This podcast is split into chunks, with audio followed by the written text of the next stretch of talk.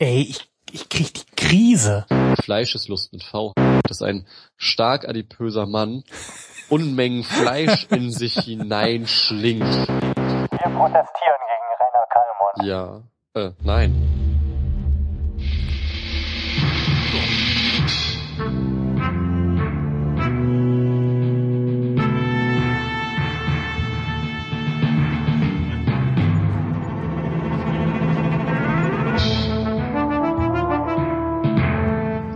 Herzlich willkommen zum Florian Primel Podcast. Bevor ich direkt in die Sendung einsteige, habe ich so ein, zwei Themen in eigener Sache. Zwar möchte ich mich erstmal entschuldigen, dass es schon wieder so lange gedauert hat, bis ich auf diesem Kanal was sende. Der langen Rede kurzer Sinn ist mein Equipment äh, in alle Winde verteilt und es ist ein bisschen schwierig, hier ein Setup zu finden, das meinen eigenen Ansprüchen gerecht wird. Von daher wird die Frequenz wahrscheinlich auch in absehbarer Zeit noch etwas gering bleiben. Aber nichtsdestotrotz geht es weiter. Dann äh, möchte ich mich bedanken bei Egge, denn der hat eine sehr nette Rezension auf iTunes hinterlassen und den Podcast bewertet. Das könnt ihr natürlich auch tun, bewerten oder auch auf andere Weise Feedback hinterlassen, zum Beispiel in den Kommentaren auf Facebook oder sonst wo. Ich freue mich über alles, was an Feedback kommt. Dann starte ich jetzt mal direkt in die Sendung. Und zwar starte ich hiermit ein neues Sendeformat. Und zwar eines, das ich nicht alleine bestreite, sondern zusammen mit Yannick. Den kennt der eine oder andere vielleicht noch aus der dritten Episode dieses Podcasts. Damals haben wir uns über den zu dem Zeitpunkt noch jungen NSA-Skandal unterhalten. In dieser Sendung sprechen wir über die Nachrichtenlage der vergangenen Wochen und zwar über alles, was wir da interessant gefunden haben. Ich freue mich sehr, euch dabei begrüßen zu dürfen. Und ebenso freue ich mich, dass Yannick da ist. Ja, hallo Florian. Danke, danke, dass ich hier sein darf. Wir kommentieren nicht nur Nachrichten aus der letzten Woche oder aus den letzten zwei Wochen, sondern wir sind super willkürlich und kommentieren nur Nachrichten, auf die wir Bock haben. Mega geil. Genau. Und damit fange ich mal direkt an und wir beginnen diese Sendung in Moll, denn es ist mir ein großes Anliegen, was zum plötzlichen Tod von Frank Schirmacher gestern zu sagen. Frank Schirmacher ist Herausgeber der FAZ gewesen, Journalist und Autor, Essayist, Intellektueller und ähm, für mich einer der profiliertesten und herausragendsten Denker, die wir hier in Deutschland hatten, muss man ja leider sagen. Gerade was aktuelle Entwicklungen und auch das Denken in die Zukunft betrifft, ähm, ist mir tatsächlich niemand von seinem Kaliber gegenwärtig. Und ich denke, dass es ein sehr, sehr großer Verlust sein wird. Hast du das überhaupt mitbekommen, Yannick? So mitbekommen, ja, dass er gestern verstorben ist an, lass mich lügen, wenn ich mich nicht vollkommen irre, den Folgen eines Herzinfarkts, Genau, weil der war ja richtig. noch gar nicht so alt. Genau, der war 54. Ja, aber die Folgen des Herzinfarkts sind bei dem wahrscheinlich auch berufsbedingt, nehme ich mal an, ohne um seine Gesundheit überhaupt zu wissen. Der hat ja ein relativ anstrengendes Leben gehabt mit seinen einigen Dekaden, die er tatsächlich Redakteur war und auch dann Chefredakteur. Der äh, erst ist er in einem ganz anderen Bereich gewesen, ehe er dann in, ins, ich kann dieses Wort nicht aussprechen, Feuilleton. Böses französisches Wort wechselte, wo er dann jetzt ja um die zwei Dekaden tatsächlich war. Mhm. Ja, also zur Kenntnis genommen ist es auch den direkt den Nachruf oder einige Nachrufe habe ich gestern Mhm. gelesen. Also ich war gestern tatsächlich ähm, bemerkenswert erschüttert, muss ich sagen. Echt? Ja, ich glaube, ich war noch nie in einem solchen Maße über den Tod eines Menschen, den ich nicht persönlich kenne, betroffen wie in diesem Fall. Das mag daran liegen, dass in meiner Filterblase Frank Schirmacher tatsächlich eine, eine relativ große Relevanz hat und ich daher auch jetzt schon weiß, dass ähm, mir persönlich etwas fehlen wird. Denn ich muss da ganz ausnahmsweise mal ähm, Jan Fleischhauer zustimmen, der in seinem Nachruf geschrieben hat, dass bei Frank Schirmacher tatsächlich jeder Artikel ein Ereignis war. Und so habe ich das definitiv auch wahrgenommen. Mhm. Das mag jetzt auch daran liegen, dass sich Frank Schirmacher gerade in letzter Zeit im Wesentlichen mit Themen beschäftigt hat, die auch ich für sehr relevant ereigne, äh, erachte. Er hat sich ja sehr intensiv ähm, mit den Auswirkungen der Digitalisierung des Lebens und auch mit den Auswirkungen der Überwachung befasst. Und das ist natürlich was, was ich auch sehr intensiv wahrnehme. Von daher ähm, wirkt das auf mich halt sehr viel stärker, weil ich ihn halt tatsächlich ähm, als den Intellektuellen schlechthin im Moment wahrgenommen habe, was die Themen betrifft, die auch auf meiner Agenda stehen. Und ich wüsste da auch äh, tatsächlich niemanden in der deutschen pf, intellektuellen Szene, der auch nur annähernd äh, eine dermaßen große Wirkmächtigkeit auch durch sein publizistisches Schaffen natürlich hat. Oder wie siehst du das? Hm, Niemanden, der so publiziert zumindest, also in dieser öffentlichen, großmedialen Form, ne? Mhm. Ähm, ich weiß halt auch nicht, wen es da ansonsten noch gibt. Wen haben wir denn? Wir haben irgendwie noch Habermas, wir haben Heribert Pratel oder so oder, oder Günter Grass, aber die sind ja alle in, in über, nicht in diesem Maße präsent und ähm, leisten so sichtbare Beiträge irgendwie zum intellektuellen Leben. Oder, oder siehst du das anders? Ja. Äh, nein. Nein. Ich wollte sagen, ja, ich sehe das so wie du, aber deine Frage war ja ganz anders. Äh, nein, ich sehe das nicht anders. Ich meine, ein Günther Grass ist, glaube ich, mit ziemlicher Sicherheit sagen zu können, nicht mehr das, was er mal Mhm. war, was so das Kommentieren und Meinungsbilden und überhaupt Leute wachrütteln und auf irgendwelche Themen stoßen angeht. Mhm. Also die letzten Sachen oder die Sachen in den letzten Jahren von ihm sind ja eher, also obwohl sie schon ein bisschen hochstilisiert wurden, jetzt nichts Weltbewegendes gewesen. Das waren in den letzten fünf Jahren wüsste ich nur zwei Sachen von ihm. Mhm. Ja. Das ist jetzt nichts, womit man was anfangen kann. Ich wollte es gerade sagen, also weltbewegend trifft's halt irgendwie, finde ich, auch gerade bei Frank Schirmacher. Der hat halt die Themen jetzt aktuell die Welt bewegen, schon vor mehreren Jahren aufge aufgebracht und ich finde es da nicht vermessen, da von, von einem Vordenker zu sprechen. Ich meine, sein, sein Buch Payback, wo, er, wo es um die Digitalisierung der Welt geht und um die Folgen, ist jetzt auch schon fünf Jahre alt. Und jetzt sickert dieses Thema so langsam irgendwie in die Köpfe ähm, der restlichen Intellektuellen in Deutschland, die man so wahrnimmt. Also für mich ist das auf jeden Fall ein, ein herber Verlust, der mich auch tatsächlich persönlich trifft, einfach weil ich weiß, dass mir was fehlen wird. Ich habe, wenn über meine Twitter-Timeline flatterte, dass äh, ein Artikel von Frank Schirmacher veröffentlicht worden ist, dann habe ich den gelesen, ohne jetzt zu wissen, worum es geht. Und wenn der Gast in irgendeiner politischen Talkshow gewesen ist, dann habe ich mir die auch angeguckt, weil ähm, ich mir sicher sein konnte, dass unabhängig von Thema und den anderen Gästen auf jeden Fall der eine oder andere kluge Gedanke an mir vorbeifliegen wird. Und ich wüsste halt wirklich niemanden, bei dem das sonst so gegeben ist. Zumindest jetzt für mich persönlich. Wüsste ich im außeruniversitären Raum bei mir auch nicht. Mhm. Gut. Und äh, bei den Leuten, die du jetzt vielleicht im Kopf hast, die finden halt nicht in der Öffentlichkeit statt, nehme ich an, ne? Nö, also ich habe zwar einen Dozenten, der ein super genialer Forscher ist, was äh, Marx, was Nationalismus, was Faschismus angeht, der auch natürlich publiziert, aber das ist nichts, was im großen Stil wahrgenommen wird. Mhm. Wobei das ganz lustig ist, dass ich vor einer Weile eine alte Freundin aus Bremen getroffen habe, weil die zufällig Ja. in Oldenburg war. Die hatte dann einen Kumpel dabei, der irgendwie auch Kulturwissenschaften studiert hat, Mhm. mittlerweile am Promovieren ist. Und der kannte dann diesen besagten Dozenten namentlich und meinte dann auch so, hey, das ist voll der geile Forscher und der in der Richtung habe ich dir doch schon mal von erzählt. Mhm. Die saß daneben und dachte mir, oh, okay, das ist anscheinend doch Prominenz.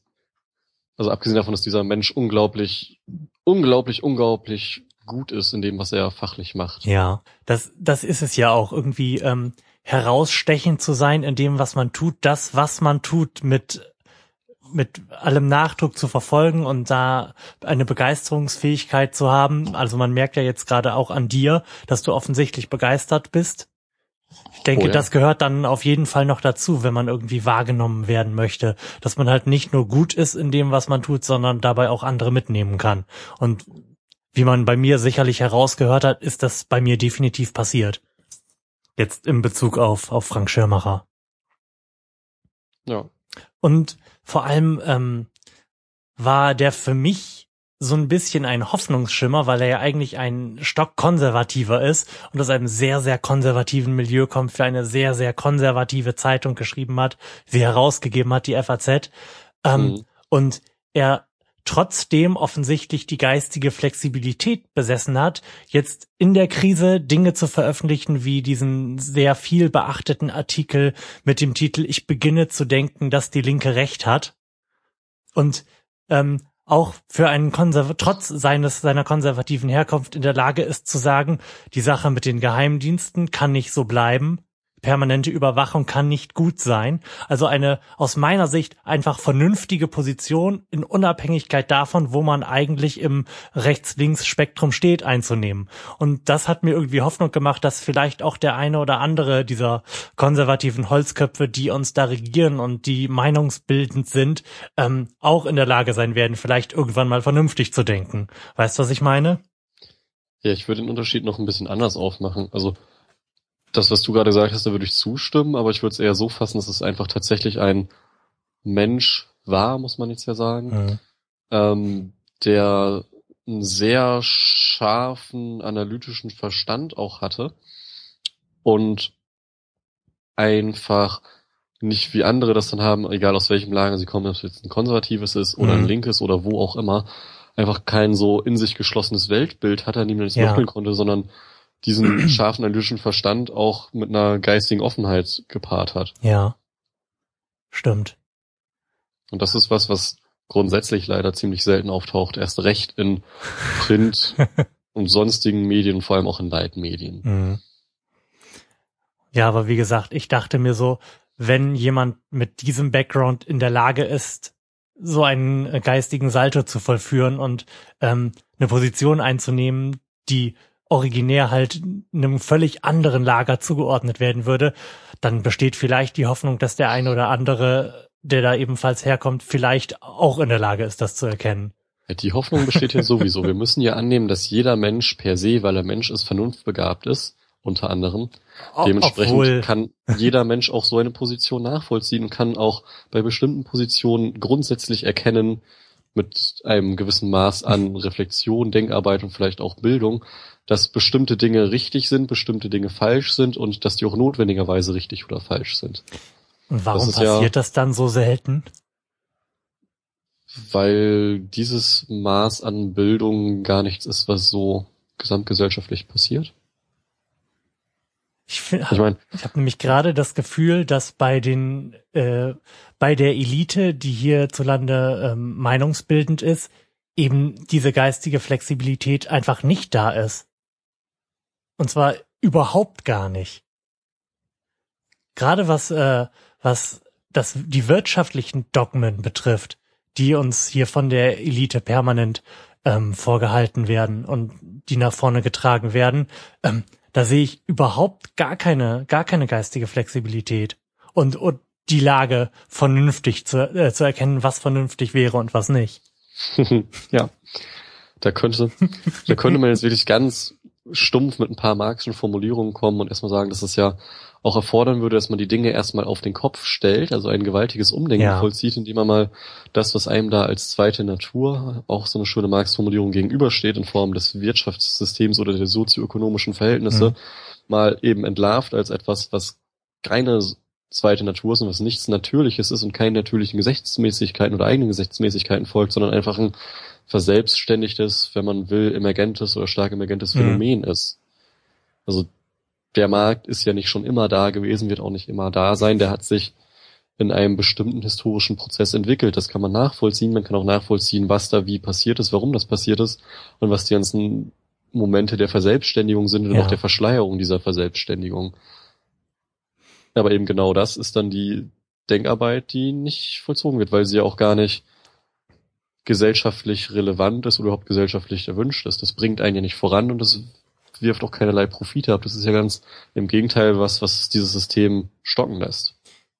Und da ist dann für mich tatsächlich der Punkt, wo sich irgendwie die Spreu vom Weizen trennt, was die sogenannte Elite betrifft, weil ich erwarte gerade von Leuten, die ökonomisch abgesichert sind, die es eigentlich an die Spitze gebracht haben und sich leisten könnten, darauf zu scheißen, ob sie persönlichen Vorteil aus einer Entscheidung ziehen, dass sie ihren Kopf benutzen und in der Lage sind, von der eigenen Situation zu abstrahieren und eben sich Gedanken auch über den Fortgang der Welt zu machen, denn man ist nicht umsonst in so einer Position und ich betrachte das als wichtige Verantwortung der sogenannten Eliten, dass sie eben in der Lage sind, eben nicht nur für sich selbst zu denken. Ja und nein. Also ja, grundsätzlich ja, wenn du eine gewisse ökonomische Freiheit hast, hast du auch die Freiheit, dich mit sowas zu Mhm. befassen, aber andererseits, wie sage ich denn das, ohne ganz, ohne allzu weit auszuholen. Ja, ausholen ist explizit gewünscht. Ja, letztendlich das alles, was einem so die neoliberalen Marktgesetze abverlangen an, nennen wir es mal ganz halbwegs neutral, Selbstdeformierung, Ja. Um eben in diesem Markt bestehen zu können und überhaupt erstmal zu dieser sozioökonomischen, sozioökonomischen Sicherheit zu kommen. Das alles deformiert einen ja auch selbst und das sind ganz viele Sachen, die man ja schon von klein auf eben durch Erziehung, durch Bildung, einfach durch gesellschaftliche Imperative Hm. schon internalisiert und ins Innerste übernimmt. Das, das zeigt sich zum Beispiel in einem Schulsystem, das einfach nur einen selektiven Charakter hat und gar keinen Bildungscharakter mehr.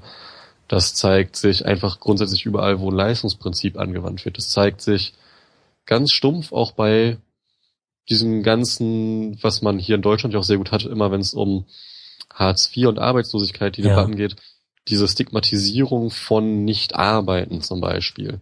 Das zeigt sich auch im Gefühl von jemandem, dass äh, der immer gearbeitet hat, dass er arbeiten muss, weil er sich sonst irgendwie nutzlos vorkommt. Und, und, und, und, und, und, und. Das ist ja Hm. Das, was einem da sachlich gegenübersteht, steht einem ja auch in einem selbst gegenüber und ist in einem selbst übernommen. Und da auszubrechen ist nicht so leicht. Hm. Ja, wahrscheinlich hast ne, ganz sicher hast du damit recht.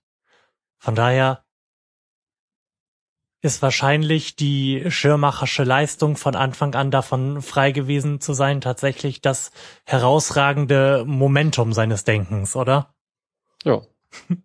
In diesem System zu funktionieren und trotzdem sich davon eben nicht deformieren zu lassen. Oder zumindest in einem Maße, dass man trotzdem noch halbwegs frei denken kann oder sich über Ja. diese Deformation bewusst ist. Was ich, was ich noch sagen wollte kurz, da, da ich das auch in die Show Notes werfen werde und als dringende Empfehlung weitergeben muss, ähm, sehr bemerkenswert und damit auch äh, weit vorne bei mir, was so die Aufmerksamkeit betrifft, äh, war Frank Schirmacher in dem Moment, ähm, als er zum Alternativlos-Podcast gegangen ist, den ja ähm, Frank Rieger und Fefe vom Chaos Computer Club machen. Ähm, mit anderen Worten, mal zu einer völlig anderen Seite der Gesellschaft gegangen ist, um mit denen zu sprechen und Gedanken auszutauschen. Das fand ich in einem Maße bemerkenswert, dass ich ähm, in dem Moment wirklich gedacht habe, okay, den Schirmacher, so sehr du den vorher geschätzt hast, der ist jetzt echt mal richtig weit vorne bei dir in deiner Gunst. Und pass drauf auf und guck, was der so tut. Da die Links werde ich auf jeden Fall in die Shownotes werfen und wie gesagt, es ist eine dringende Empfehlung, sich die Gespräche mal anzuhören. Das ist ja erst recht interessant. Also nicht nur, dass er aus seiner Leitmediumsposition das macht, sondern auch vor dem Hintergrund, dass das ja von ihm ein Ernstnehmen solcher Medien ausdrückt. Hm. Weil so Bloggen und Podcasten als eine Form von Journalismus ernst nehmen, ist ja auch was, was nicht so weit verbreitet ist. Hm. Da gibt es ja aus diesem Jahr auch, lass mich lügen, von Da findet ja im Moment ja. Beispiel ganz schön, ich weiß nicht, ob du das mitbekommen hast, von metronaut.de, die haben ja auch bei Anti-Atom-Protesten Ja, im Wendland ja. mit einem Bulli direkt halt aufzeichnen wollen und Richtig. der Bulli wurde ganz fies beschlagnahmt, auch vollkommen unrechtlich, wie sie jetzt inzwischen auch verwaltungsgerichtlich bestätigt haben. Genau. Aber da hat sich auch in dem gesamten Prozess sowohl von seitens der Polizei als auch von seitens ähm, der Gerichte gezeigt, dass die als Journalisten einfach gar nicht ernst genommen wurden, sondern als irgendwelche dahergelaufenen Spinner aus dem Internet verunglimpft werden Ja, sollten. und äh, da, ich, also ich habe das auch wahrgenommen, aber im Wesentlichen auch über die Blog-Einträge eben auf metronaut.de. Andere Medien, deren Aufgabe es ja eigentlich originär wäre, über so etwas zu berichten, haben sich ja da sehr, sehr genau. zurückgehalten. Ja. Und vielleicht drückt das auch von Seiten der Medien diese Geringschätzung aus, die da für die Spinner aus dem Internet tatsächlich herrscht. Ja, das stimmt. Ja. Das frage ich mich sowieso sehr, sehr oft, ähm, ob manche, manche Themen tatsächlich äh, von der journalistischen Seite aus einfach nicht aufs Tableau kommen, weil da so eine dermaßen Angst vorherrscht vor ähm, den anderen da, die es in dem Internet gibt, die sich anmaßen, irgendwie journalistische Arbeit zu machen. Es fällt mir tatsächlich sehr oft auf. Hm. Aber ich denke, wir haben Frank Schirmacher jetzt äh, ausreichend gewürdigt, sofern denn das überhaupt möglich ist, und äh, schreiten ganz forsch zum nächsten Thema. Was hast du uns denn mitgebracht? Hm. Oh, das ist jetzt bestimmt megamäßig laut gewesen, Entschuldigung. Nö. Ähm, Ich sehe das ja. Du hast ja so Wellen bei mir auf dem Bildschirm und die sind alle völlig in Ordnung. cool. Also ich habe zwei Themen mitgebracht. Ich weiß nicht, worüber du zuerst reden willst. Entweder das Thema Critical Mass, Ja, was gerne. ich einfach gerne. mal. Okay, dann reden wir doch erstmal darüber. Ich weiß nicht, inwieweit bist du eigentlich informiert, was Critical Mass ist, was dahinter steht, was der Gedanke ist? Soll ich dir da was zu erzählen oder kann man ähm, das als bekannt Erstmal voraussetzen? mir, aber du musst es ja vor allem auch unseren Hörern erzählen. Ach, die können doch alle googeln. Ja, aber das Ähm. wollen sie nicht. Sie möchten das gerne von dir vorgekaut bekommen. ja. Sie sind zu faul zum. Lesen. So wie ich auch. Mhm. Ja, Critical Mass braucht man eigentlich gar nicht so viel zu erzählen. Ist eine Bewegung, die ursprünglich aus dem Ausland nach Deutschland übergeschwappt ist. Hamburg ist da ganz groß und ausnahmsweise mal nicht Berlin. ähm, meint einfach das regelmäßige zum letzten Freitag im Monat gemeinsame Radfahren auf den Straßen. Warum tut man das? Weil man als Radfahrer nicht irgendwie den Verkehr behindert oder sonst was ist, sondern Teil des Verkehrs ist und die Straßen genauso für einen als Radfahrer gemacht sind und weil die Straßenverkehrsordnung einem das auch erlaubt. Mhm. Weil Radfahrer im Verbund, also ab mehr als 15 Leute als ein ähm, Verband dann gelten, als ein Fahrzeug. Daher vermutlich auch der Name Critical. Mass. Genau, Okay. die kritische Masse halt bei 16 Rädern. Äh, dann ist automatisch jede Radwegsbenutzungspflicht aufgehoben, die sowieso eigentlich schon seit 15, 20 Jahren oder so noch länger aufgehoben ist und nur in bestimmten Bereichen gilt. Mhm. Aber dann kann man halt schön auf der Straße fahren als ein Fahrzeug, braucht rote Ampeln nur halt beim ersten Fahrzeug zur Kenntnis nehmen und so weiter und so fort. Äh, das Ganze ist teils politisch, teils apolitisch. Ähm, es ist in dem Sinne apolitisch, als dass es, weil es ja einfach nur spontane Radfahrten sind, keine offiziellen Organisatoren gibt, es keine Demonstrationen sind, sondern tatsächlich nur Fahren gemäß der Straßenverkehrsordnung Mhm. ist, hat aber natürlich schon eine insofern politische Funktion, als dass man da auf verschiedene Dinge, die in Verkehrspolitik, in städtebaulicher und städteplanerischer Politik und Alltagspolitik so passieren und schiefgehen, dass man die halt Ja. kritisieren will oder überhaupt mal thematisieren will. Okay. Also das ist ja sowas wie, gut, ich meine, hier in Oldenburg ist jetzt nicht so schlimm, wenn man in Berlin oder Hamburg wohnt und sich mit dem Fahrrad bewegt oder in anderen richtigen Großstädten, ist das wahrscheinlich echt ganz ätzend, dass einfach Dass man nicht als ernsthafter Verkehrsteilnehmer wahrgenommen wird, sondern Verkehrsteilnehmer ist halt das Auto. Ist man, wenn man motorisiert ist. Ja, das, ist ja so die allgemeine Wahrnehmung. Es ist zum einen das, es ist natürlich auch, das kann man heutzutage wunderbar mit den ganzen Klimasachen verbinden, Mhm. die ganze Feinstaubbelastung, die ganze CO2-Belastung, die steigenden Spritpreise, das, was da alles dranhängt. Ähm, das hat aber auch ganz viel mit Lebensqualität zu tun. Ich meine, Großstädte wie zum Beispiel Berlin, wo man ständig überall vierspurige Straßen hat, die sind seit vielen Jahrzehnten einfach nur, wenn städtebaulich was gemacht wurde, nach dem Auto Ja. ausgerichtet. Manche Städte haben halt total keine Fußgängerzonen. Oldenburg ist da noch das schöne Gegenbeispiel mit der ersten Fußgängerzone Deutschlands, die ja auch sehr schön erhalten wird und dementsprechend auch ganz klein und niedlich ist. Aber es ist einfach was, was mit Lebensqualität zu tun hat. Und da gibt es dann auch ganz schöne Studien, die in dem Umfeld von Critical Mass Leuten gerne geteilt werden und auch so geteilt werden. Darüber hinaus, dass Untersuchungen gemacht wurden anhand einer Straße, wie sich die gefühlte Lebensqualität der Bewohner und die Interaktion zwischen den Bewohnern einfach verändert, je nachdem, wie viel Verkehr da ist. Ja. Also einmal Verkehr in beide Richtungen, ganz normal, starker Verkehr, dann so eine mittlere Verkehrsdichte mit irgendwie, ich glaube, entweder Einbahnstraße oder zumindest ähm, reduziertem Tempo und mehr Parkmöglichkeiten und dann eine reine halt Fahrrad- und Fußgängerstraße. Mhm. Und von der Abstufung an ist halt die Lärmbelastung natürlich immer weniger geworden, die gefühlte Lebensqualität ist mehr geworden, die Interaktion zwischen den Leuten ist mehr geworden. Die Leute haben ihre Stadt mehr wahrgenommen oder ihre Umwelt direkt mehr wahrgenommen, weil sie sich einfach langsamer durchbewegt haben und, und, und, und, und. Mhm. Das ist halt sowas. Und man hat ja auch die Studien, die besagen, dass bis zu einer gewissen Entfernung im städtischen Umfeld das Fahrrad einfach grundsätzlich gleich schnell oder sogar schneller ist. Ja, das merke ich und das ist hier nun keine Großstadt, in der ich mich befinde. Selbst da ich, ja, Wahrlich nicht. da ich ja auch inzwischen mit dem Fahrrad zur Arbeit und zurück fahre und ich bin nicht wesentlich schneller mit dem Auto. Also beim besten Willen nicht. Und ich fahre jetzt auch nicht besonders schnell Fahrrad. Ja. Ja, das ist es eben. Und um auf sowas aufmerksam zu machen, dem Zweck dienen halt Mhm. auch die Critical Mass. Mhm. Und es ist echt cool mit, also auch mehreren hundert Leuten oder auch wenn es nicht so viele Leute sind, auch wenn es nur 80 Leute sind, einfach mal die ganze Zeit auf der Straße zu fahren, wo Ja, du das sonst kann nicht ich so mir lang fahren vorstellen. kannst. Das ist, glaube ich, ein äh, gefühlt ganz schön äh, angenehm anarchistisches Happening.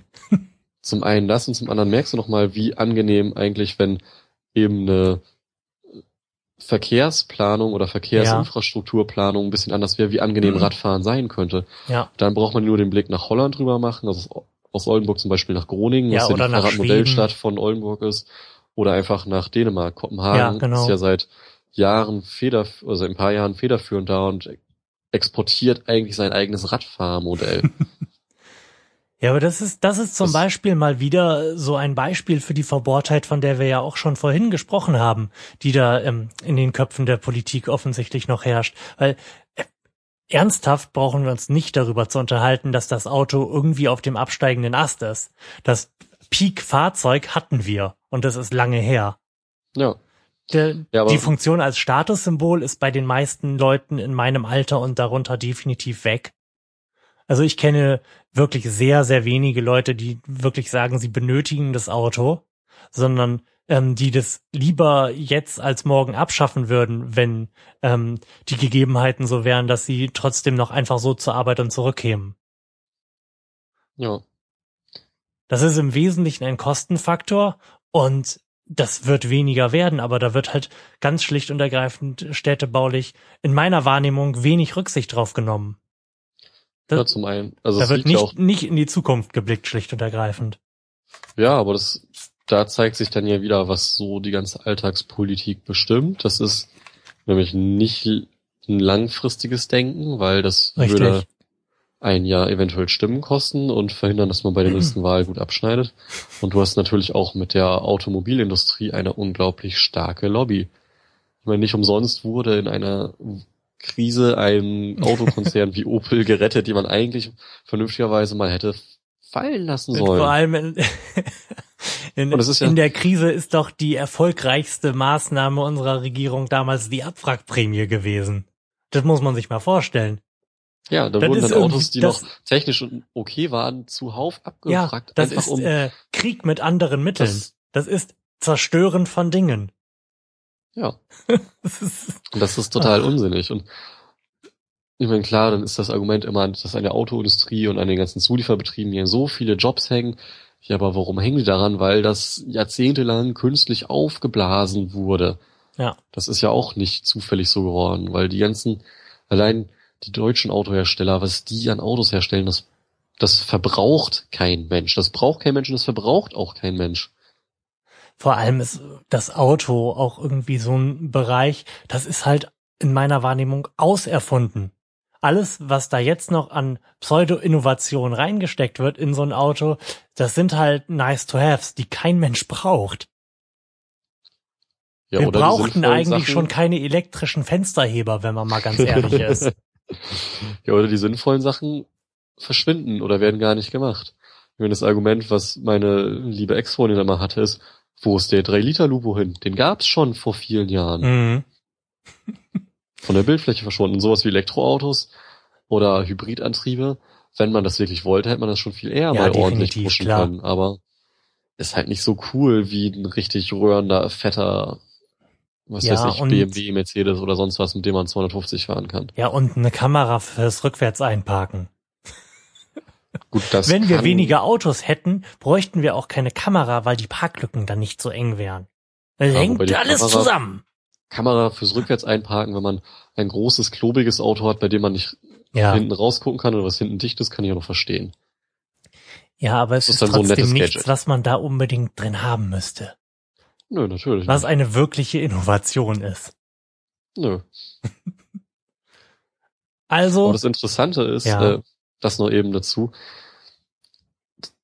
die Versuche auch teilweise, wie in Deutschland Radfahren gefördert werden soll, man, wenn man sich die mal anschaut und schaut, wie halt in den Ländern, wo viel Rad gefahren wird, also hm, unsere nächsten Nachbarn, Holland und Dänemark dann, also wie unsinnig das eigentlich ist, wenn dann so ein paar Radkilometer mal gemacht werden oder mal so zwei, drei Radstraßen auserkoren wurden oder hm, dass dann irgendwie mit E-Bikes die Leute zum Fahren gebracht werden sollen, wenn man mal schaut, eben in Holland oder in dann äh, Dänemark, in Kopenhagen, sind Leute, die bei uns so rüstig sind, dass sie kaum noch gehen können, auf dem Rad unterwegs und würden so ziemlich jeden Fahrradfahrer hier in die Tasche überholen. stecken, ja. Das ist dann auch so unsinnig.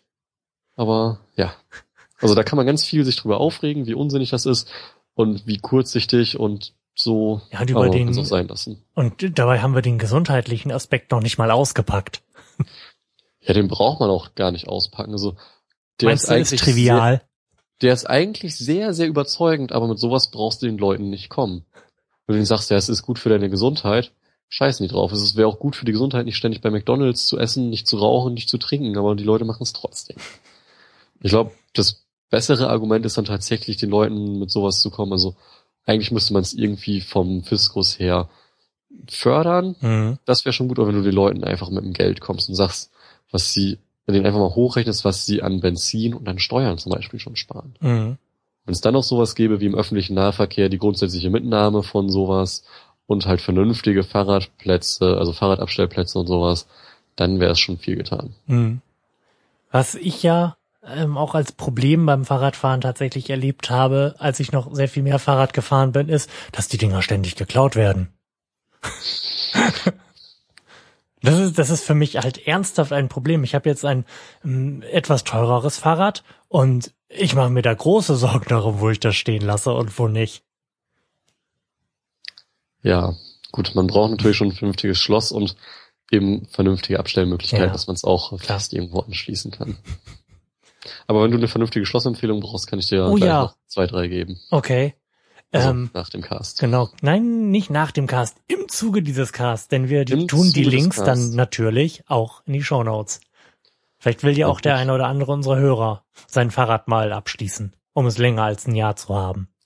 Also grundsätzlich Faltschlösser wirken zwar super sicher, sind aber eigentlich gar nicht so toll, wie man denkt. Okay. Es sollte halt schon was mit einer ummantelten Kette sein oder Bügelschlösser.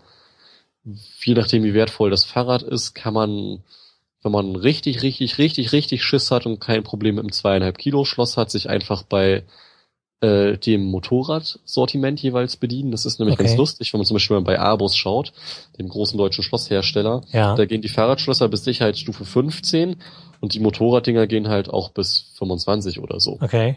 Also über das Maximale der Fahrradsicherheit. Hm. Dementsprechend könnte man sich da bedienen. Alternativ ein relativ flexibles Bügelschloss, das es auch in der kleinen Version gibt, was man für, je nachdem, wo man es kauft, irgendwie sech, ja, ich glaube, das Mindeste ist so 60 bis 90 Euro findet, ist das Abus Granit X Plus 54. Das hat dann eine 15er Hast du das gerade, hast du da das gerade nebenbei gegoogelt oder wusstest du das? Das weiß ich, weil das auf meiner Einkaufsliste steht. Uh. Nicht schlecht. Da hat man halt ordentlichen, dicken Vierkantstahl, ein Schloss, was Hm. zwar schon gepickt wurde, aber von einem Profi mit Spezialwerkzeug, der einen Schlüssel hatte, um sich das anzusehen. Und ansonsten Hm. sagt Abus selbst, ist dir nur ein Fall von Picking bekannt und das hat 40 Minuten gedauert. Ja Auch gut, aber Picking Profi. ist, glaube ich, auch nicht das Problem, oder? Also ich glaube, die wenigsten Fahrräder werden durch Picking Eben. geklaut. Also das, Das ist schon ist- sausicheres Da hat man dann oder so billiges Schloss dran und dann geht da einer mit einem Bolzenschneider bei und fertig ist. Ja, wenn man Hipster ist, holt man sich einen Kryptonite. Da sind dann so die Evo 5er und 7er oder wie auch immer die heißen, auch ganz gut. Aber eigentlich reicht auch das Abus. Es ist technisch ähnlich zu denen. Da Mhm. hat man nur so Minimalunterschiede, mal so von ein, zwei Millimetern beim Stahl, halt kleine Unterschiede vom Gewicht, kleine Unterschiede vom Bügelmaß, aber Aber das geht. da nicht viel. Ja. Ja, cool. Dann muss ich das wahrscheinlich auch mal auf meine Einkaufsliste tun. Also wenn ein Rad wirklich wertvoller ist, dann macht das. Also der ADFC sagt zum Beispiel, ein gutes Schloss sollte schon 10 bis 20 Prozent des Fahrradwertes Okay. durchaus haben. Oh. Ja gut, äh, erscheint jetzt auch irgendwie, wenn man kurz drüber nachdenkt, sinnvoll. Ja, bei sowas, was man so leicht mitnehmen kann wie ein Fahrrad. Eben, genau. So steht, ja. Ja, und vor allem dann muss man sich auch noch ausreichend selbst disziplinieren, es auch wirklich irgendwo anzuschließen. Weil einfach nur abzuschließen bringt's halt auch nicht. Das kannst du ganz leicht machen, indem du einfach ein Fahrrad hast, was keinen Ständer hat. Dann bist du dazu gezwungen und machst sowas Ah. automatisch. Tricky. Ich montiere den direkt morgen früh ab. Ja. Oder? Dann muss ich ja aber auch hier zu, wobei hier ist es natürlich auch sinnvoll, das auch hier zu Hause an. Ja, okay. Ja, du hast recht, du bist so klug. Darum mache ich mit dir einen Podcast. Yay. Außerdem redest du mit jemandem, der seine Fahrräder in seiner Wohnung stehen hat. Ach, du bist so ein scheiß Hipster, Alter. Ja, Ekelhaftisch. ja. und ich stehe dazu. Möchtest du direkt dein nächstes Thema machen oder soll ich erstmal? Och, ich kann ruhig weiter. ähm, ja, das nächste Thema.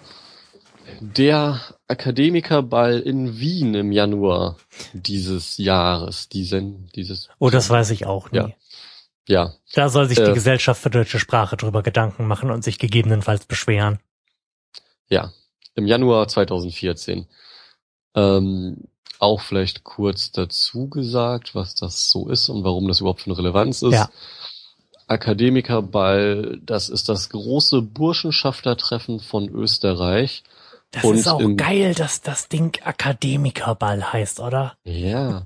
Im Gegensatz zu Deutschland ähm, gab es da, gut, in den letzten Jahren ist es mehr geworden, aber noch ist da nicht so eine große mediale auch Infragestellung von Burschenschaften, weil die ja sehr oft nicht nur ziemlich konservativ sind, sondern auch sehr weit rechts sind oder halt auch ein bisschen rechtsextreme bis faschistische Züge tragen. Ähm, dann gab es da dieses Jahr auch richtig massive Demonstrationen. Also die Angaben der Demonstranten sind, je nachdem welche Quellen man an, heranzieht, dass es zwischen 6.000 und 12.000 Demonstranten waren. Da waren Hm. 2.000 Polizisten im Einsatz.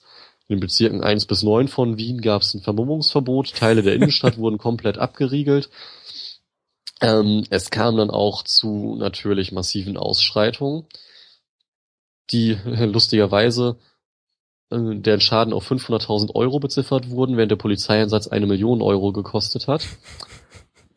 ähm, ja, und bei diesen Ausschreitungen wurde auch eine Polizeiwache verwüstet, unter anderem mit davor stehenden Polizeiauto. Und dabei wurde nämlich eben ein Deutscher auch gefasst und als vermut vermutlicher vermeintlicher Redelsführer identifiziert.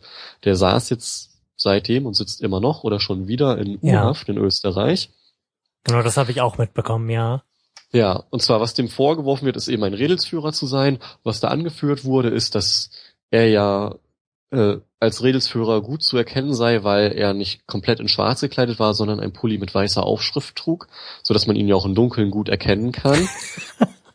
ähm, und die Polizisten, die da so unterwegs waren, wollen ihn eben identifiziert haben und halt gehört haben und auch Beweise dafür haben, dass er mit Gesten und mit Rufen die Leute halt zu Straftaten angestiftet hat und dass er mit Mülleimern geschmissen habe.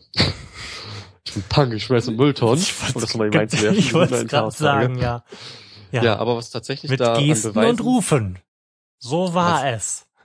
was da, Haut die Bullen platt wie Stollen. Hm. hau die Bullen und Stullen. Bullenwagen klauen und die Innenstadt demolieren. Auch ein schöner Song.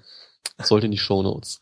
Ähm, ja, aber was da das Krasse ist, also das Krasse ist erstmal, je nachdem auch wie die weitere Verhandlung läuft, das ist jetzt Es sind noch zwei zusätzliche Prozesstage auf den Juli anberaumt worden, weil die Verteidigung relativ viele Zeugen geladen hat und der eine Prozesstag, der ursprünglich angesetzt war, jetzt vor kurzem nicht ausgereicht hat. Genau, da ähm, hat ähm, wurde, glaube ich, im Tagesanzeiger wurde dazu ähm, geliveblogt. Das habe ich ganz am Rande irgendwie verfolgt. Ja, letztendlich schon vor der Verhandlung hatten Stimmenanalysen ergeben, dass von den Aufnahmen dieser Polizisten die Stimmen, die man da hört, nicht seine Stimme waren. Trotzdem wurde die U Untersuchungshaft nicht ausgesetzt und mhm. er wurde weiter in Untersuchungshaft gelassen wegen Fluchtgefahr oder überhaupt Gefahr.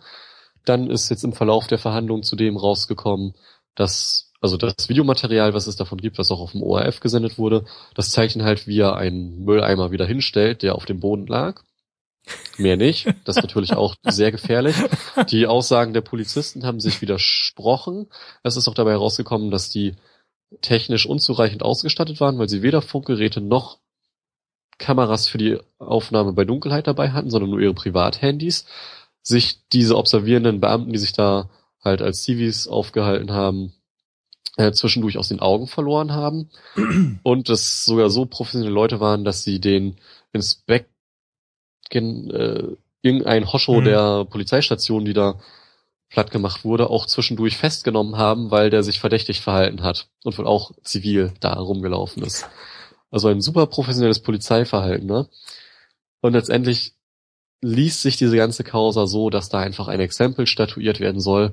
Der ist da halt das Opfer, was zur Schlachtbank geführt wird, das arme Lämmlein. Mhm. Und es soll einfach gezeigt werden, gerade auch durch dieses andauernde Untersuchungshaft, was in Österreich bis zu einem Jahr dauern kann, die Untersuchungshaft, um Leute, die sich da antifaschistisch organisieren und engagieren, grundsätzlich schon mal abzuschrecken.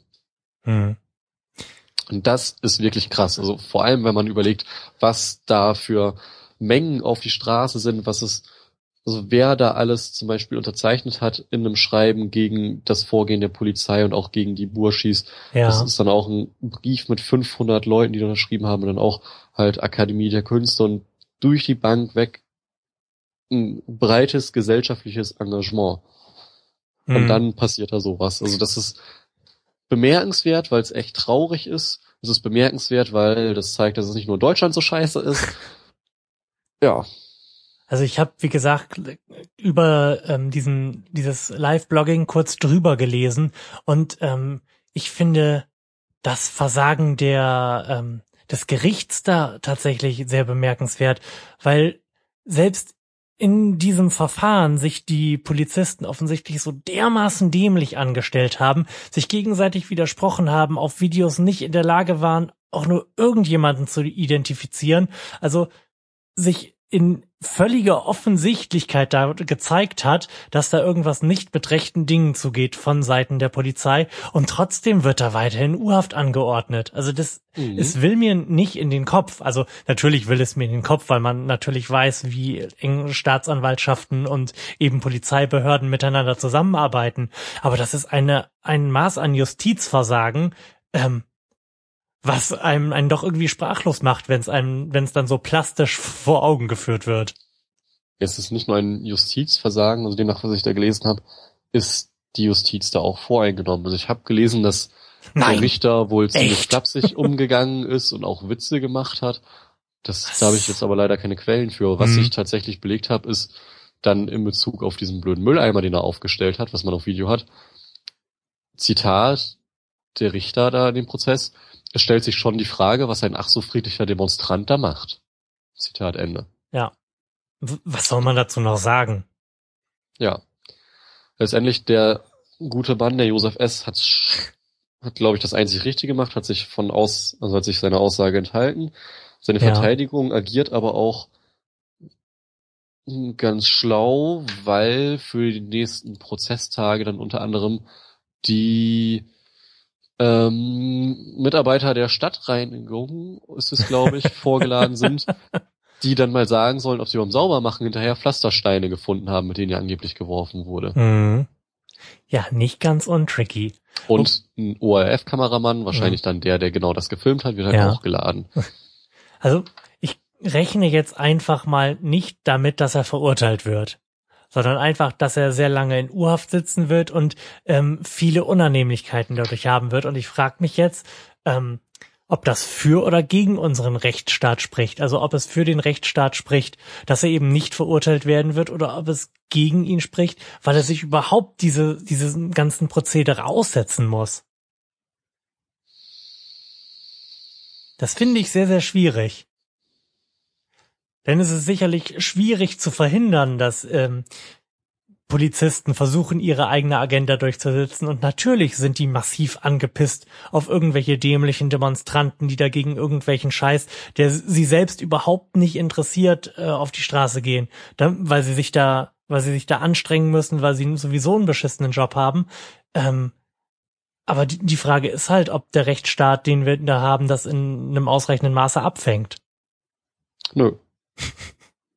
Naja, ich gehe wie gesagt nicht davon aus, dass er verurteilt werden wird, sondern einfach nur, dass er eine beschissene Zeit haben wird. Ja. Also wenn der verurteilt wird mit den ganzen Widersprüchen und eigentlich unhaltbaren Sachen, die schon am ersten Verhandlungstag rausgekommen sind, das wäre Ja, eben. himmelschreiend. Und vor allem, dann ist er auch noch ein Ausländer. Und ich würde mal vermuten, dass man sich da nicht in die Nesseln setzen will und den dann nach einem Mhm. über einem halben Jahr U-Haft dann auch noch verurteilt. Aber mal schauen. Genau. Bei der deutschen Botschaft in Wien dran. heißt es übrigens, man betreue den Fall Josef F., äh, Josef S. konsularisch, wolle die Causa und die jüngste Verlängerung der Untersuchungshaft aus Achtung der unabhängigen österreichischen Justiz Nicht Aber nicht kommentieren. kommentieren. Mhm. Ja, das ist ja sowieso irgendwie meiner Wahrnehmung nach ein grundsätzliches Problem. Diese, ähm, dass einfach Institutionen grundsätzlich keine Eier in der Hose haben.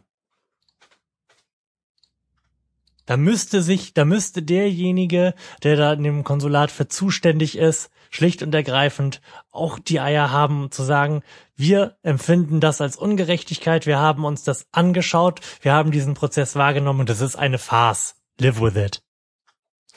Ja, also doch, ich glaube schon, dass die Institutionen durchaus diese Eier haben können, wenn es, sagen wir mal, ganz plump dem Zeitgeist entsprechend ist. Mhm. Letztendlich, dass die deutsche Botschaft einfach nur zuguckt. Ich meine, sich auf die Unabhängigkeit österreichischer, österreichischer Justiz zu berufen, ist natürlich vollkommen richtig. Aber in anderen Formal, Fällen, wenn ja. in irgendwelchen Ländern dann plötzlich Revolutionen sind, sich da aktiv mit einzumischen und irgendwie die Souveränität zu missachten, hat in letzter Zeit ja auch nicht so gestört. Mhm. Aber da macht man es nicht, weil man ja eigentlich auch nicht will, dass die Leute auf die Straße gehen gegen sowas und dann schaut man da halt mal an und beruft sich ganz schön auf die Souveränität. Das passt doch wunderbar, oder nicht? Ja. Lächerlich. Oh, apropos, ähm, kleine Randglosse, das habe ich vorhin in der Vorbereitung noch gesehen. Du hast dich vorbereitet, Ähm. ich bin so beeindruckt. Ja, ich habe mich vorbereitet, bevor ich Bier getrunken habe. Ähm, Bier trinken war auch eine Vorbereitung.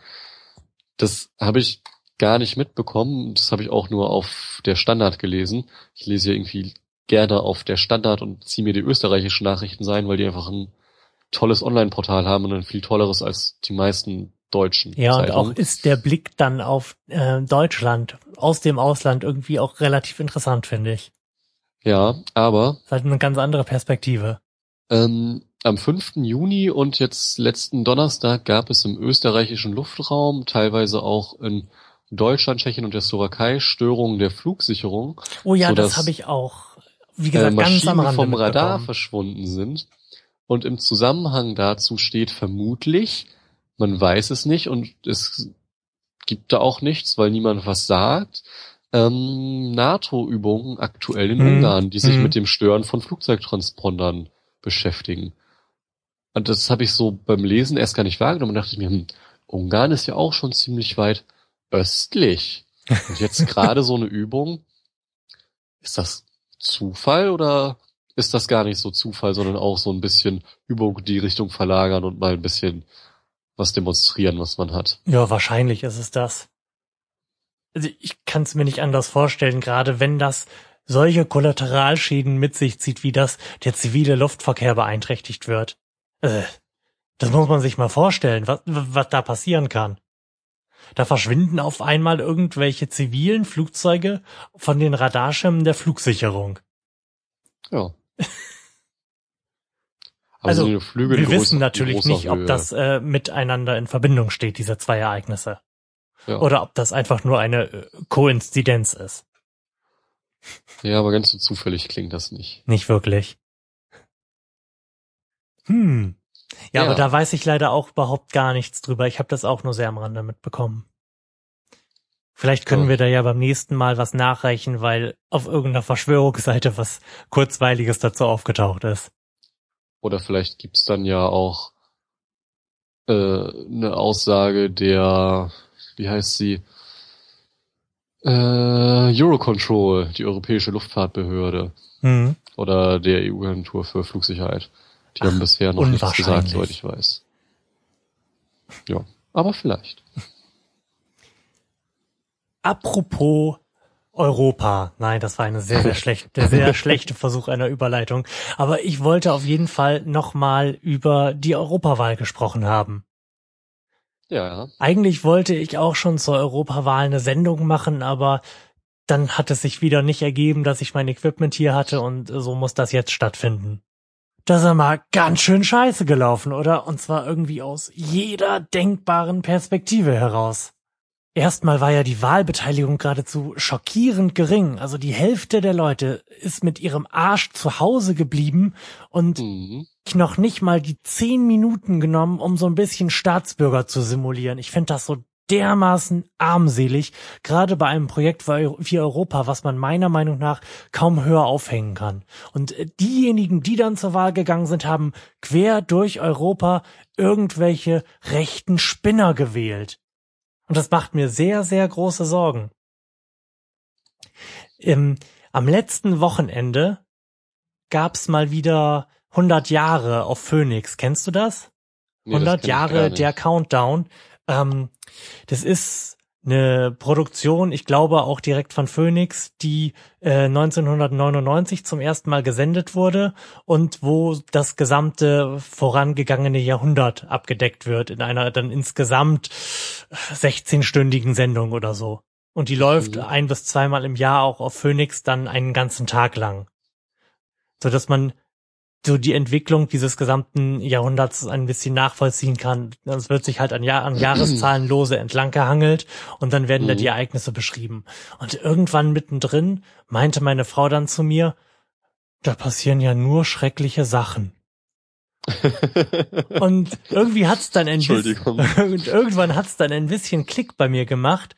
Ähm, und ich habe darüber nachgedacht, dass so die erste Hälfte dieses Jahrhunderts die Leute in Europa im Wesentlichen damit verbracht haben, sich gegenseitig auf die Fresse zu hauen und unter größten Verheerungen Krieg miteinander geführt haben. Und vor diesem Hintergrund finde ich das echt erschreckend, dass wir jetzt 60, 70 Jahre nach dem, nach dem Zweiten Weltkrieg wieder so weit sind, dass irgendwelche Spinner mit rechten Parolen und offen rechten Parolen ähm, mehrheitsfähig geworden sind. Das, das will mir nicht in den Kopf. Auch da gibt es ganz plausible und sehr überzeugende Erklärungsansätze, auch schon ziemlich lange. Also passenderweise habe ich genau dazu auch in letzter Zeit ein paar Texte gelesen. Ähm, kann man ganz viel erklären, wenn man will, wenn man ähm, vom lieben Erich Fromm die Autorität, äh, die, blablabla, die ja, erst denken, dann sprechen, wenn man von Fromm die Theorie des autoritär-masochistischen Charakters heranzieht. Das ist eine schöne Theorie, mit der Fromm einfach mal so das, was er für dann den Großteil der Leute vielleicht auch hält, ähm, erklärt, wie es dazu kommt, dass sich Leute unter Autoritäten unterordnen und dabei noch und daran auch noch Freude empfinden. Und mit dieser Theorie kann man nämlich wunderbar zum Beispiel erklären, wie konnte es zu so etwas wie Nationalsozialismus kommen, wie konnte der funktionieren, wie konnte Judenvernichtung, wie konnten Holocaust funktionieren. Und Hm. auf Grundlage dieser Theorie, die von der Frankfurter Schule sehr aufgenommen wurde, ohne dass da sie sich groß explizit darauf bezogen haben, aber die sehr ins Denken eingeflossen ist, Ähm, auf Grundlage dieser Theorie hat zum Beispiel Adorno 1959 schon einen Vortrag dazu gehalten, was bedeutet Aufarbeitung, um Mhm. dann nämlich mal dem entgegenzuwirken, dass Leute da schon meinten und 49 schon meinten, dass jetzt aber mal Schluss sein muss damit und mit diesem ewigen Rumreiten auf dem Nationalsozialismus. Äh, Und das ist so erklärt, und dieser Text ist so unglaublich aktuell und brisant, Mhm. den kann man eigentlich heute fast genauso ansetzen. Und das, wo man das wunderbar erklären kann, ist, und jetzt können wir doch mal die Fußball-WM sogar reinbringen, wenn wir wollen, äh, warum sowas funktioniert, dieses rechte Spinnertum. Das sind halt Elemente von dem Erleben eigener Unmündigkeit, obwohl Demokratie als sowas Ideelles ja eigentlich an eine ganz, also an subjektive Autonomie appelliert, die man im realen alltäglichen Leben aber nicht erfährt, weil man eben ein Objekt ist, das sich nicht aussuchen kann, was man tun will, sondern die sozioökonomischen Verhältnisse das versperren und auch die politischen Verhältnisse das versperren. Und das sind Frustrationserfahrungen, die dann erstmal dazu führen, eben, dass man frustriert ist, dass man aggressive Triebe hat, die irgendwo hin müssen, die da kanalisiert werden. Ähm, dass diese Schwächung des Ichs, die auch damit ein, einhergeht, dass man eben immer frustriert wird und der Narzissmus, der da gekränkt wird, dem kann man wunderbar entgegenwirken mit Flucht in Kollektive, seien es jetzt irgendwelche realen Kollektive oder erdachten Kollektive, wie zum Beispiel die Nation, dass man sich dann in denen verliert und daraus dann Kraft zieht oder sich halt in dieser Größe wiederfindet oder da diese Stärke des Kollektivs äh, nutzt, um die Mhm. eigene Schwäche auszugleichen. Ganz viel in die Richtung, also um jetzt nicht zu weit abzuschweifen, aber das hat dann ganz viel auch eben mit kollektivem Narzissmus zu tun. Und da kann man dann auch die Brücke wunderbar zum Fußball schlagen. Was du ja schon ja auch vor drei Minuten versucht hast. Ja, das wird dann auch in der Studie, die jetzt relativ aktuell ist, ähm, warte, wie ist der Titel? Ganz entspannt in schwarz-rot Gold und dann noch irgendein Nachsatz. Eine sozialpsychologische Studie, die auf Grundlage von Interviews der Fanmeilen 2006, 2008, 2010 bei WM, EM, WM ist. Ähm, und das eben auch ganz viel nachweist, dass es da darum geht, sich also so ein Einheitsgefühl zu schaffen, wo eigentlich von jeglichem Inhalt abstrahiert wird und logischerweise auch abstrahiert werden muss, denn was hat der Hartz-IV-Empfänger schon, sich zu freuen, an Deutschland und ein Deutschland-Trikot zu tragen, der muss eigentlich total dagegen sein. Und im selben Atemzug, was hat jetzt der Banker oder der selbstständige, keine Ahnung, Handwerker, was haben die alle mit Deutschland gemeinsam? Denn gar nichts mehr außer Deutschland, das geil ist. das funktioniert aber, weil dann, dann kann man da auf etwas stolz sein, was man hat, was allgemeines Verbindendes, man hat auch noch eine sehr große Einheit, die da geschaffen wird, die dadurch schon Stärke vermittelt und, und, und, und, und. Und gleichzeitig hat man auch was Exklusives, weil man kann sich von anderen absondern, weil so ein sportlicher Wettbewerb oder Fußball ist grundsätzlich, grundsätzlich kompetitiver Sport ist, hat man In-Group, Out-Group Sachen, die da zugrunde liegen. Also man hat dann auch dadurch, dass man selbst, also das, worauf man selbst seinen Stolz dann zieht, nämlich dass die deutsche Mannschaft gewinnt, Mhm. hat man auch noch den Sieg über andere, womit man die auch noch abwertet und all sowas. Das ist mega interessant, was sich da für ein Themenfeld auftut. Mhm. Und du glaubst, um das mal irgendwie herunterzubrechen, Ja, Also- genau, hol mich mal runter.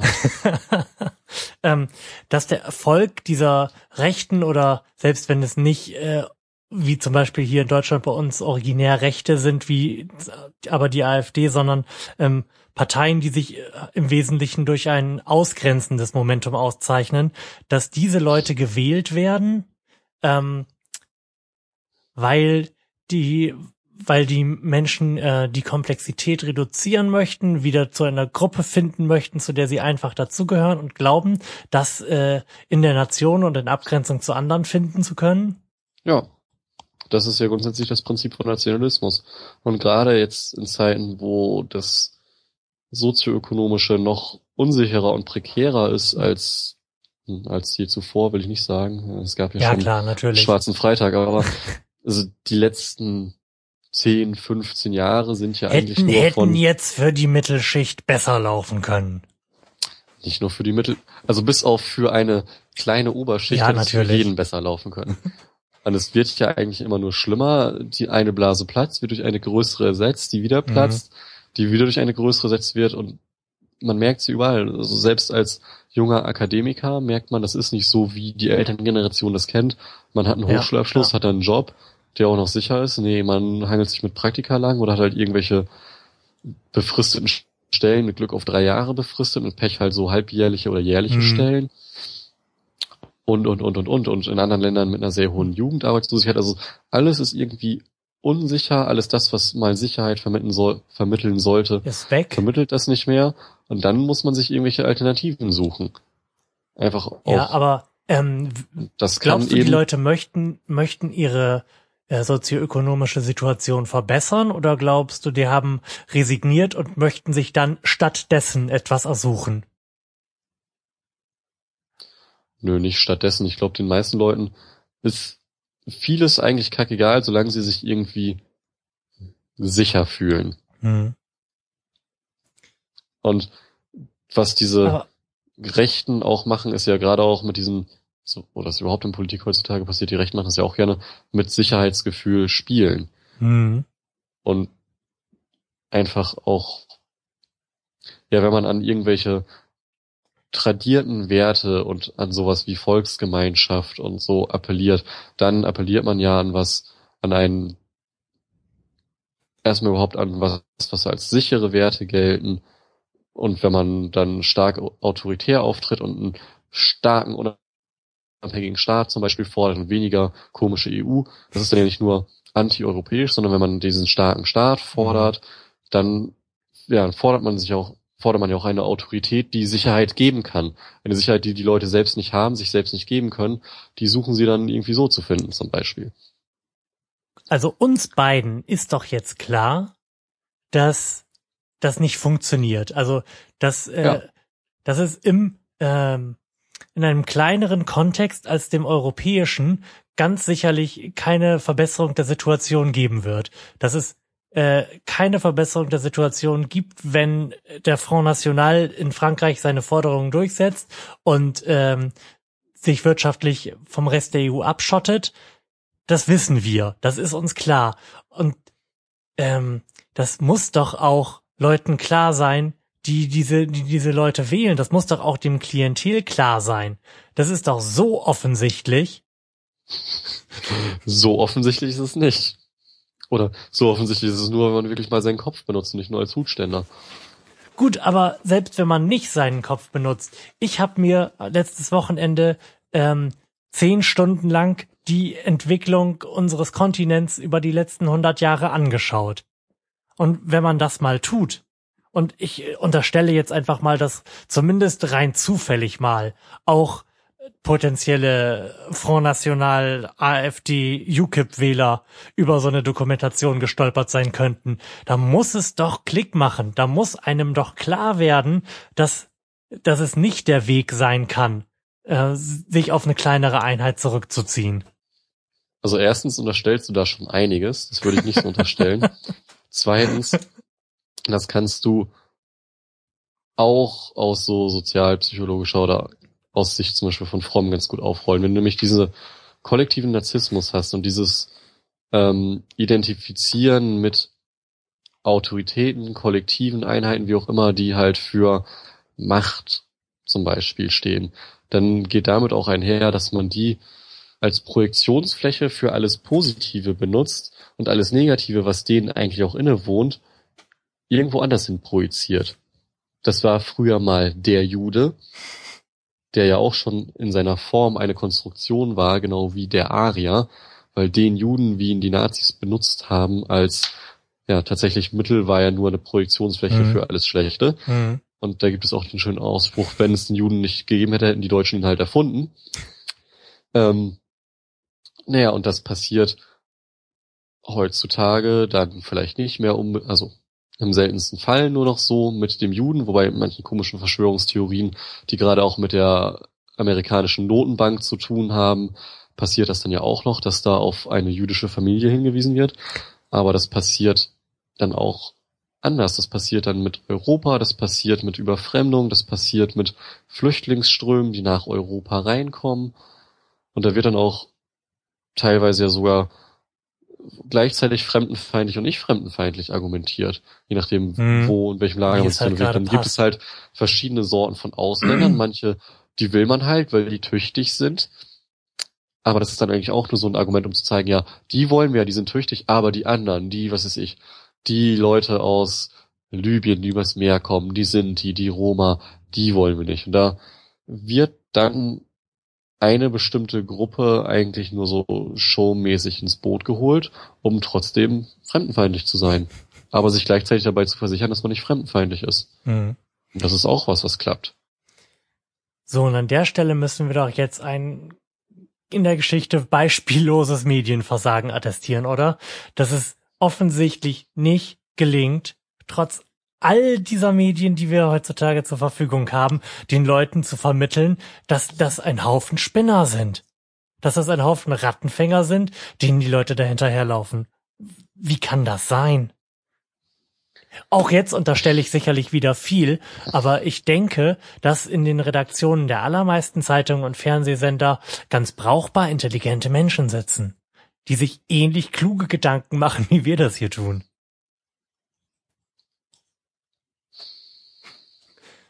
Stille.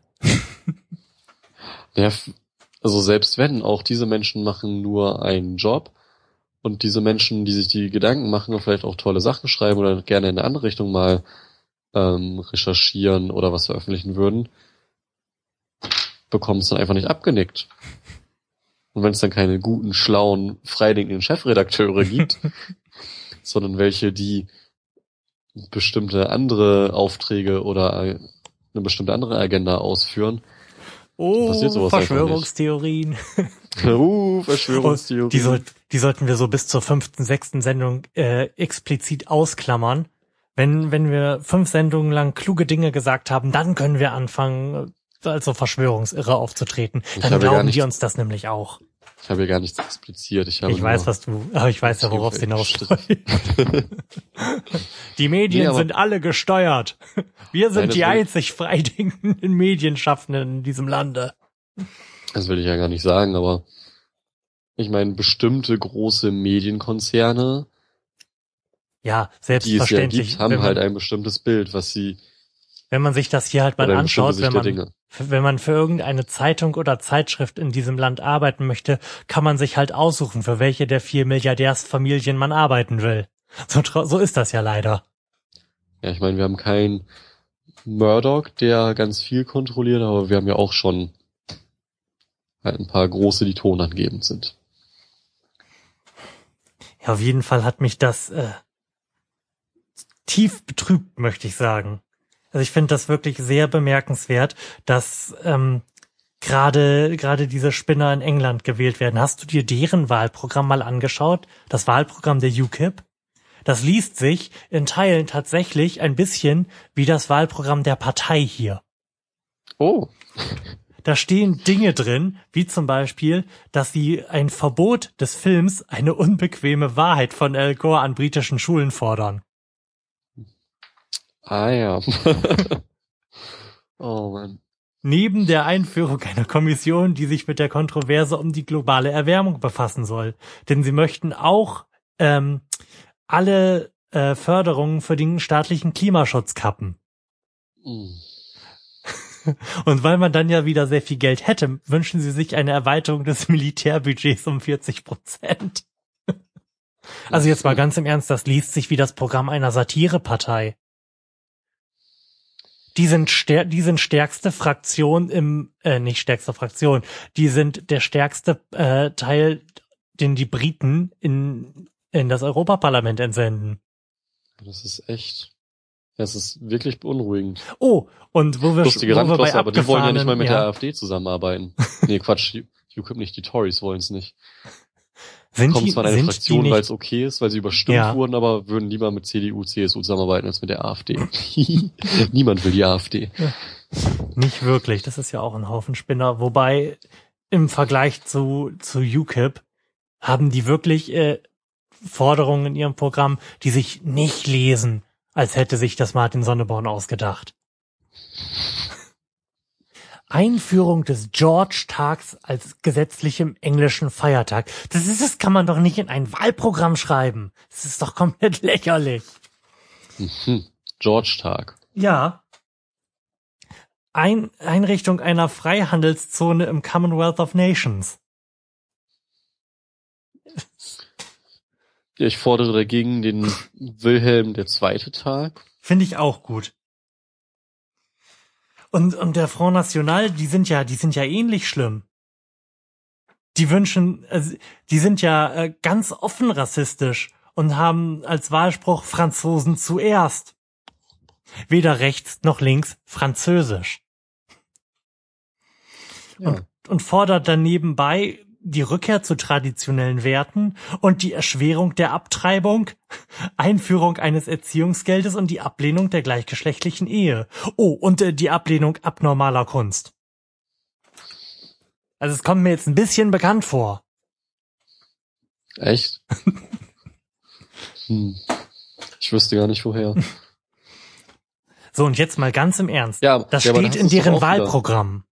Ja, aber da hast du es doch auch wieder. Du hast so eine Rückbesinnung auf alte, tradierte Werte, was ja gerade auch in Verbindung damit, dass die letzten meckern, krisenhaften Jahre dann viel Europa angelastet werden, äh, auch so einen gefühlsmäßigen Impetus hat, Rückkehr zum Guten, zur Sicherheit, also nicht nur zu dem, wie es die Väter kannten, als noch alles besser war, sondern halt erstmal das. Du hast die Besinnung auf das nationale Kollektiv und die Vorziehung dessen, dementsprechend auch was, also was, wo du für sein kannst in Abgrenzung von anderen, ganz klar und offen ausgesprochen. Das ist alles super funktional. Ich sag ja gar nicht, dass das da, dass, ähm, dass da nicht drin steht und dass das nicht auch nicht funktional ist. Aber ähm, Es ist scheiße, dass es funktioniert. selbst wenn ich glauben würde, ähm, dass diese Forderungen mich voranbringen, dass mir das ein gutes Gefühl bringt, dass ich dafür bin, dann weiß ich doch aus der historischen Erfahrung, dass das nicht in die richtige Richtung führt. Eigentlich sollte man das wissen, ja. Und gerade wenn die Parallelen wirklich so, so einem so dermaßen ins Auge springen, sind die Leute so, ich stelle dieselbe Frage wie in unserem letzten Podcast, sind die Leute alle so doof? Muss man es darauf hinunterbrechen? Nee, es ist ja nicht nur. Ach ja, ist- wieder Einführung der Todesstrafe. Oh ja, schön. Ich lese gerade noch mal über das Programm. Das ist äh, grandiose Satire. Werde ja, die Leute sind ja nicht nur so doof, also ganz viel, ganz, ganz viel, wenn es auch um so dieses Nationalistische geht und ist, ist auch nicht bewusst. Also was da so an ähm, Identifizierungsprozessen abläuft, ist den meisten Leuten ja gar nicht bewusst, was da in ihnen abläuft und warum das funktioniert. Und da ist dann ja mal wieder das Ja, Wichtige. mir ist das sicherlich ich glaube, auch das nicht habe ich im letzten bewusst. Podcast auch schon gesagt. Ja. Das Wichtige ist ja einfach Bildung. Mit Bildung sowas gegenarbeiten. Wieso hat das denn bei uns funktioniert? ich meine, ich habe noch nicht mal studiert. Und mir ist absolut klar, auch wenn vielleicht dieser unbewusste Reflex da irgendwann mal wäre, dass ich absolut für eine Rückbesinnung äh, auf den völkischen Gedanken bin, dann übernimmt doch der bewusste Teil und sagt, äh, nee, komm, hatten wir. Lief nicht so gut. Ja, keine Ahnung, warum das bei uns funktioniert. Weil wir Supermenschen sind, die den anderen überlegen sind. Nö. Hey, hallo doch. Wir senden sogar zu denen. Ich finde, wir sollten unsere Sendung Volksempfänger nennen. Nein, Moment, wir sind ja der Sender, dann müssten wir der Volkssender sein. Nur wenn wir Volks dann auch mit X schreiben. dann können wir drüber Der reden. Volkssender. Ja, das finde ich fantastisch. Oder nee, Ich hatte gerade einen Geistesblitz, der ist aber weg. Das ist ja furchtbar. Ja, schrecklich. Wir kommen noch auf einen fantastischen Namen und wenn wir nicht dazu kommen, dann würden wir uns extrem darüber freuen, wenn wir Vorschläge dazu in den Kommentaren bekommen würden. Denn wir können auch nicht die ganze Arbeit alleine machen. Oder? Nee, das sowieso nicht. Und Hm, grundsätzlich freuen wir uns sehr, sehr über Feedback. Das auch. Ähm, eine Sache habe ich noch. Mhm. vielleicht auch, weil es relativ aktuell ist, dazu erwähnt. Die Universität Leipzig hat seit 2000 eine regelmäßige Studie zur, zu rechtsextremen Einstellungen in Deutschland.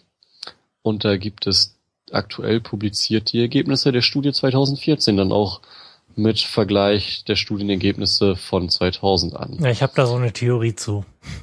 Ohne das jetzt zu kennen. Schieß mal los. Ähm, ich würde fast behaupten, dass äh, die allgemeine Ausländerfeindlichkeit abgenommen hat.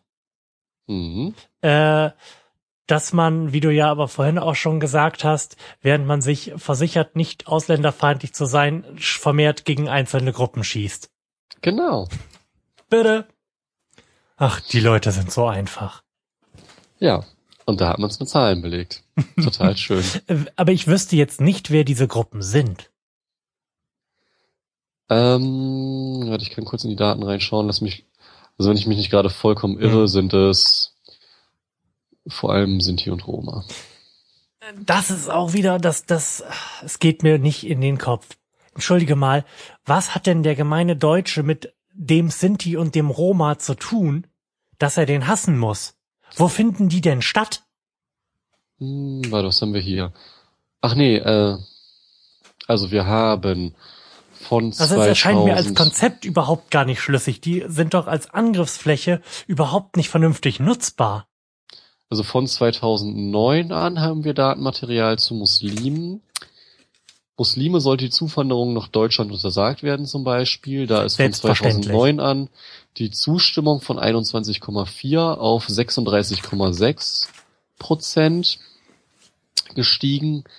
Äh, durch die vielen Muslime hier fühle ich mich manchmal wie ein Fremder im eigenen Land. 2009 haben da 32,2 Prozent zugestimmt. Ein Drittel der Leute fühlt sich 2000. fremd im eigenen Land. 2014 sind schon 43 Prozent. Die Hälfte der Leute Fast. fühlt sich fremd im eigenen Land, weil hier überall Muslime rumlaufen? Ja, und ab 2011 gibt es auch Datenmaterial zu Sinti und Roma und zu Asylbewerbern. Was ja gerade auch, also überhaupt, Ja, die finde ich auch schlimm. ja, das ganze Asylthema ist ja auch für Europa ein sehr großes und sehr kritisches Thema. Mhm. Ja, aber das wäre doch. Ach. Ich könnte mich jetzt auch wieder in Rage reden und darüber aufregen, aber wir kommen ja da zu keinem Punkt. Nö, Meinst du, wir, wir leisten einen, wenn auch geringen Beitrag zur Aufklärung? natürlich, wir haben ja schöne Shownotes. Ich habe auch schon sowohl die Studie als auch zum Beispiel den besagten Adorno-Text, der wirklich lesenswert ist und gerade mal zehn Seiten lang, Mhm. rausgesucht und natürlich Sehr die schön. Nachrichten, auf die ich mich Sehr beziehe. Von daher haben wir doch einen ersten Schritt getan. Jetzt müssen, jetzt müssen wir der Titel nur noch, äh, der Titel, der Sendung nur noch einen sehr schmissigen Titel geben, dass auch die Chance besteht, dass sich jemand, der zu diesen 43 Prozent gehört, das anhören möchte. Wir sollten das irgendwas mit Penis nennen. Das hatte bei der Sendung Penisverlängerung, die ich mal gemacht habe, sehr gut funktioniert. Wie sich an den so- Downloadzahlen gezeigt hat. Ach, Tatsächlich. Ist auch irgendwie armselig. Äh, ist die Frage, soll man jetzt überrascht sein oder nicht? Nein, darüber war ich nicht überrascht. Über das Ausmaß vielleicht, aber nicht über die Tatsache als solche. Okay, gut. Gut, aber wir, wir können die Sendung ja jetzt nicht Penisverlängerung nennen. Das geht doch nicht. Die gibt Äh, es ja dann- schon. Dann nennen wir sie Zigeunerpenis und Asylmuschi. Super. Ähm, ich denke darüber nach. Wenn ich mich dagegen entscheide, muss ich diesen Vorschlag leider rausschneiden. Das ist okay, schneid ihn ruhig raus, der ist schlecht. Unter aller Sau. Nein, Aber ich es habe ist ja auch schon spät. ich hab beim letzten Mal schon beschlossen, dass nur Pinkelpausen geschnitten werden, ansonsten muss alles drin bleiben. Weil wir so real und true sind. Dann muss ich damit leben, gerade Scheiße ins Netz gesetzt zu haben. Hast du noch was? Möchtest du noch über irgendwas sprechen? ähm, bei Scheiße ins Netz setzen denke ich gerade daran, dass ich mich vor einer Woche oder so zum ersten Mal seit langem wieder gegoogelt habe und ein bisschen Okay. erschrocken war, was man da alles findet. Vor allem dank Facebook. Okay. Äh, und daraufhin mal ein paar Sachen geändert habe, aber das ist eigentlich nichts nennenswertes. Hast du dich mal in letzter Zeit gegoogelt? Googelst du dich regelmäßig? Ich google mich tatsächlich ab und zu, ja. Also reiner Narzissmus natürlich, aber ähm, da ist nicht viel, was ich, äh, was ich schlimm fände, was ich ändern würde. Dadurch, dass ich ja mit verschiedenen Webseiten, wo ich auch im Impressum stehe, auftrete, sind die ersten Plätze tatsächlich ähm, bei den Hits so belegt, wie wie es halt passiert, wenn man sich, wenn man sich exponiert. Ja, gut. Das heißt, ähm, da habe ich das Gefühl, das einigermaßen steuern zu können. Allein dadurch, dass Facebook dann halt relativ weit hinten ist und ich auf Facebook auch ähm, längst nicht so präsent bin wie durch äh, meine Webseiten. Mhm. Ja, bei mir war es dann das erschreckende Moment zu sehen, dass man durch Facebook präsenter ist, als einem das bewusst ist, indem man einfach an Veranstaltungen, an öffentlichen Veranstaltungen Stimmt. teilnimmt, die dann bei Facebook, Mhm. äh, bei Google indiziert sind. Und da auch vielleicht mal was kommentiert. Und da mit ein bisschen Scrollen dachte ich mir, okay, jetzt wüsstest du so grob, was für eine Musik du hörst, auf, Mhm. auf was für Veranstaltungen du so rumhängst und welche Läden du so gehst. Das ist irgendwie ein bisschen uncool. Es ist sowieso, das habe ich neulich auch mal gemerkt, tatsächlich sehr, sehr leicht, ähm, viel über die Leute herauszufinden seit Facebook. Ich habe da so eine so eine Else auf eBay, die mir einen Artikel, den ich ersteigert habe, nicht geschickt habe und der bin ich auch mal per Google hinterhergestiegen und bin dann irgendwann über einige Umwege auf ihrem Facebook-Profil gelandet und habe darüber nachgedacht, ob ich jetzt anfange, ähm, unter jedes Bild, was sie von ihrem kleinen einjährigen Sohn gepostet hat, zu schreiben, dass ich noch einen Kompressor von ihr bekomme. Aber ich habe mich dann dagegen entschieden. Es waren nur 20 Euro. Das wäre aber vermutlich sehr, Effektiv gewesen. ja, das wäre sehr zielführend gewesen. Scheiße, aber zielführend. Ja. Aber ich bin einfach ein zu guter Mensch für sowas. Das ist gut, dass das Internet dich noch nicht, huch, ich habe meinen USB-Stick weggeschmissen, dass das Internet dich noch nicht zu so einem bösen Internet-Troll gemacht hat. Ja, ach. Man muss ja irgendwie dagegenhalten, ne? Genau, wir halten dagegen und wir klären auf. Eben. In diesem Sinne danken wir für eure Aufmerksamkeit. Vielen Dank, Janik, dass du da warst. Ja, bitte gerne. Vielen Dank.